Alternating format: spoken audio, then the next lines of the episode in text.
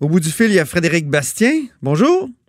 Bonjour. Frédéric est historien et candidat à la direction du Parti québécois. Frédéric, vous euh, déposez, ça devient une espèce d'habitude chez vous? Vous déposez une plainte euh, contre euh, une journaliste? Ben, l'autre fois, c'était des juges, mais déposer une plainte, c'est comme une nouvelle façon de faire campagne, si je peux comprendre. Donc là, vous déposez une plainte contre Susan Riley, qui à l'ombudsman de Radio-Canada CBC. Oui, en fait, c'est que ça fait déjà deux, deux deux fois de suite que Mme euh, Riley euh, tient des propos en ondes à la CBC où euh, d'abord elle énonce un certain nombre de faussetés et, donc ce sont des choses qui sont factuellement fausses. Donc, elle a fait ça il y a déjà huit jours, le 31 mai, une émission qui s'appelle Sunday Scrum. Ah oui? Elle a refait ça hier à la même émission, donc toujours l'émission Sunday Scrum, ou en gros, euh, il y, a deux éléments, si vous voulez. le premier élément, c'est le, côté factuel, le côté euh, erreur de fait. Qu'est-ce qu'elle dit? Et après, Quelle est la... ben, alors, quelle est l'erreur de fait? Voilà, d'abord, elle fait un lien entre la race et la religion et elle dit que la loi 21, c'est l'incarnation du racisme. OK, la loi 21 sur la laïcité euh, de l'État. Du... Voilà, c'est ça. Et à, part de tout ça part d'une discussion suite euh, à la mort tragique euh, et brutale de, de George Floyd aux États-Unis. Il y a un panel qui est invité à discuter de tout cela. Et là, on dévie sur le Canada et on parle du racisme au Canada. Et là, Mme Riley dit, regardez la loi 21, qui est l'incarnation du racisme au Canada. Et donc, euh, mm-hmm. il n'y a, aucun rapport entre la religion et la race. Il y a des musulmans de toutes les races, il y a des chrétiens de toutes les races, etc. Il y a des, des juifs de toutes les races aussi. Alors, par conséquent, euh, il y, a là une erreur de fait tout à fait évidente, flagrante. Et là, Mme Riley se sert de ça pour dire voilà la preuve, une des preuves qu'elle avance pour dire qu'il y a du, euh, racisme au, au Québec.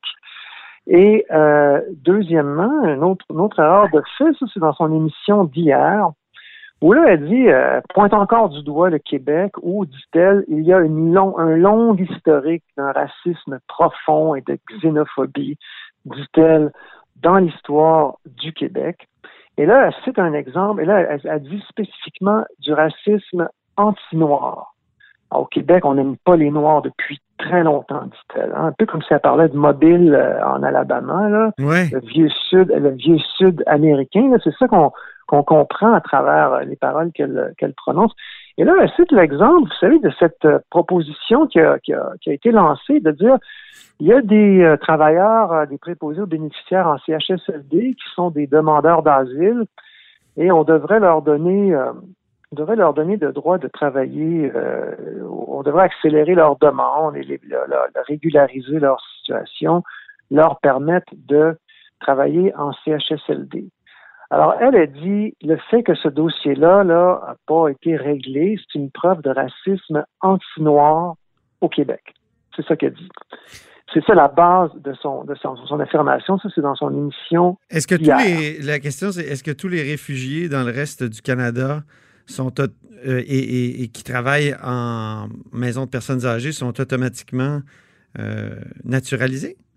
Canadiens? Ben, ben, d'abord, d'abord non, et deuxièmement, tous les réfugiés ne sont pas noirs. Je veux dire, il y a des réfugiés de toutes les races. Et, et, et, là où c'est encore plus, me semble-t-il, incroyable, c'est que la, la question des réfugiés au Canada, c'est une question qui relève du gouvernement fédéral. Mm-hmm. C'est pas une compétence du gouvernement du Québec. Alors, euh, par conséquent, la, la, ce que fait Madame euh, Madame Riley, c'est vraiment euh, c'est de la désinformation complète. Alors, à, ce compte-là, si on suivait son raisonnement, on devrait accuser Justin Trudeau de racisme parce que voilà, cette question n'a pas été réglée. Mm-hmm. Et elle se sort, d'un autre exemple. Elle dit regardez la crise des réfugiés en 2017 les Québécois ne voulaient pas que des réfugiés haïtiens viennent au Canada. Alors que, d'abord, encore une fois, on parle du fameux chemin Roxham et l'entrée de réfugiés, c'est qu'il y avait une entrée qui se faisait de façon irrégulière, illégale.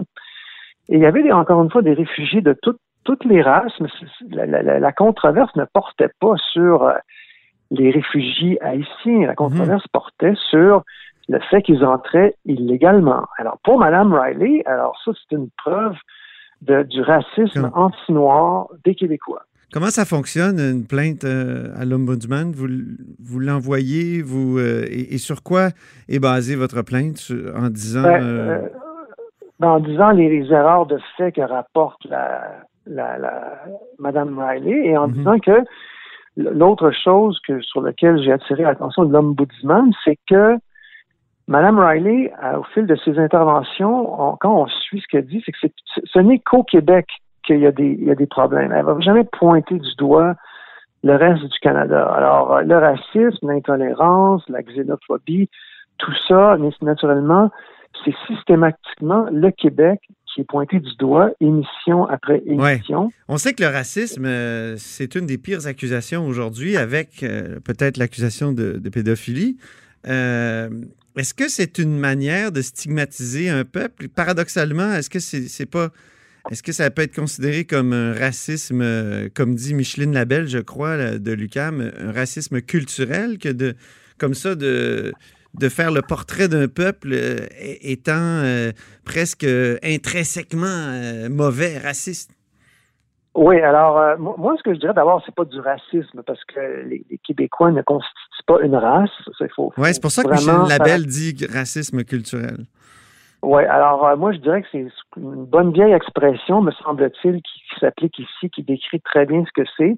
Hmm. C'est du Québec bashing. Moi je pense que c'est ça le bon mot.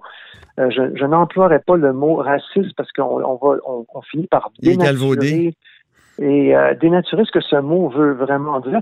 Mais pour moi, c'est un bel exemple de Québec bashing. Et, ce que j'ajouterais à ça, c'est que la CBC ne tolérerait pas d'aucune façon que semaine après semaine, un chroniqueur, un invité s'en prenne, critique une minorité comme Mme Riley l'a fait. Euh, sauf que là, quand c'est la minorité québécoise dans le Canada, quand c'est la minorité francophone, alors à ce moment-là, c'est comme si tout est permis. Il y a une impunité. On peut dire, mhm. on peut avancer toutes les, les, faussetés qu'on veut, etc. Et il n'y a absolument rien qui est fait. Il n'y a rien qui est dit. Euh, tout ça à la télévision d'État qui est payée avec, euh, avec nos taxes. Paradoxalement, vous, euh, Frédéric Bastien, avez fait l'objet d'une accusation assez dure par une chroniqueuse, là, Tula Drimonis. Elle dit, c'est un article qui est écrit en anglais, Why is no one bothered by the lies told by Frédéric Bastien? Elle vous accusait d'avoir été rapide, sur la gâchette en disant qu'une intervention dans une mosquée euh, avait euh, conduit, euh, là vous aviez écrit ça sur Facebook, avait conduit donc à plusieurs constats d'infraction alors qu'il n'y en avait pas. Vous êtes excusé de ça. Donc, donc paradoxalement, vous aussi, il y a des plaintes contre vous d'une certaine façon. Pour, qui ressemblent à celles ben que, que, vous faites à, l'endroit de, de Susan Riley. Ben, écoutez, moi, je me suis excusé, comme vous l'avez dit. moi, ce que j'avais dit au départ, c'est qu'il y avait eu des constats d'infraction et en réalité, il y a eu des avertissements. Donc, effectivement, j'étais dans l'erreur et je l'ai reconnu et je m'en suis excusé. Là, Madame euh, Toula, dont vous mentionnez euh, le, nom, mort. Drimonis, voilà, merci. Euh, en a ajouté et dans son, son, son article sur moi, elle fait un long, une longue, elle passe en revue toutes les sorties, tous les gestes que j'ai posés sur la loi 21 et elle critique chaque étape de mon combat pour la loi 21. Alors moi, je pense qu'à travers moi, ce que Mme Drimonis fait, elle veut s'attaquer à la laïcité et à la loi 21. Mhm. Donc, après ça, on, fait tous des erreurs, on a tous droit à l'erreur. Moi, j'en ai fait une.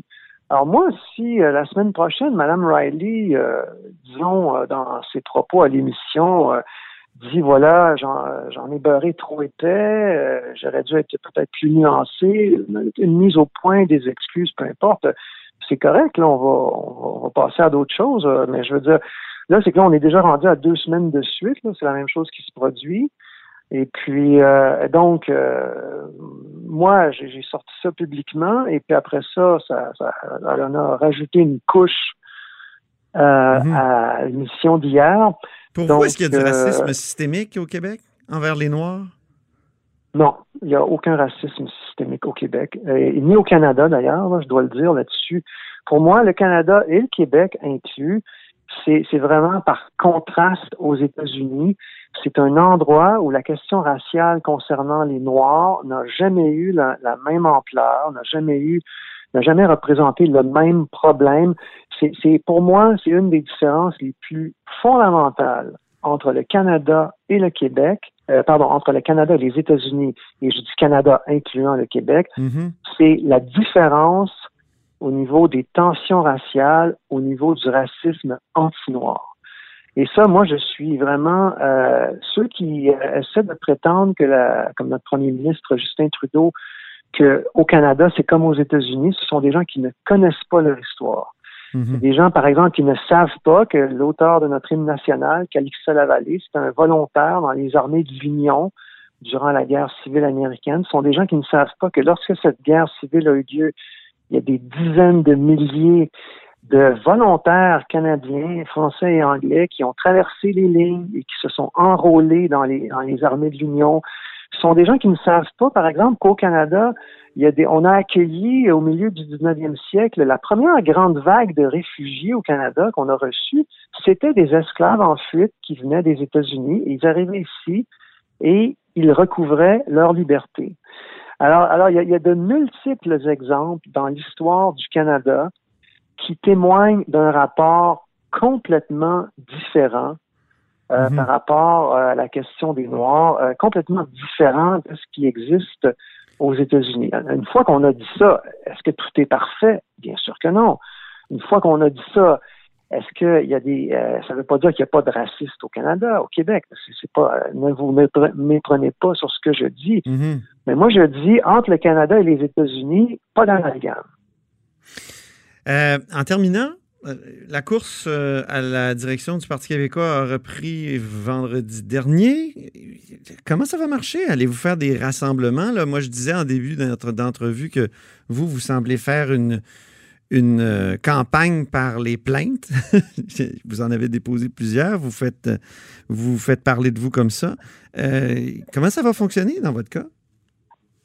Ben, écoutez, moi, je veux dire, en passant, moi, j'ai ma, démarche pour dénoncer, par exemple, l'intolérance envers le Québec au Canada anglais, mais ma, démarche pour la, laïcité, c'est un, un engagement qui remonte à bien avant qui remonte à bien avant là, ma présence dans la course au Parti québécois. Alors moi, j'amène j'amène déjà euh, des enjeux que je portais auparavant et, nonobstant le résultat de la course, je vais continuer à porter ces enjeux-là. Alors là, vous, sous-entendez que tout ça, là, évidemment, c'est purement opportuniste. Et puis, euh, moi, moi c'est des choses que je faisais déjà avant. OK. Je, je continue de les faire. je vais poursuivre euh, avec ça, peu importe le résultat de la course. Alors, cette course, elle est difficile pour tous les candidats parce qu'on doit tous aller chercher 2000 signatures dans les euh, trois prochaines semaines et un peu moins que trois semaines. Et là, les rassemblements, ben, c'est très limité. Euh, les, les, les, choses qu'on peut faire. Alors, depuis tout récemment, là, je crois comprendre qu'on peut être plus nombreux dehors, mais ça reste que, bon, c'est difficile de rassembler nos membres. Donc là, évidemment, les réseaux sociaux jouent un plus grand rôle. il, y a, des signatures électroniques, mais, mais bref, c'est sûr que c'est un casse-tête en ce moment pour toutes les équipes de candidats. Vous êtes condamné à travailler uniquement avec des groupes Facebook, finalement? C'est ça qui. Ça, doit, être, ça doit être euh, frustrant, là. C'est une campagne euh, totalement virtuelle. Oui, c'est ça. Alors, il y a beaucoup, on, fait beaucoup de téléphones, on appelle des membres, évidemment, on fait des publications Facebook, des appels Facebook, naturellement, mais là, au niveau du contact réel, qui est quand même une dimension fondamentale de la politique, c'est quand même très limité. Donc, euh, par conséquent, bon, on est tous un peu, euh, on, disons qu'on, c'est, tous un, moi, je pense que pour toutes les équipes, ça, rend les choses compliquées. Mm-hmm. Bon, ben, merci beaucoup, Frédéric Bastien. Au plaisir. Merci. Frédéric Bastien est historien et aussi, évidemment, candidat à la direction du Parti québécois. Vous êtes à l'écoute de là-haut sur la colline.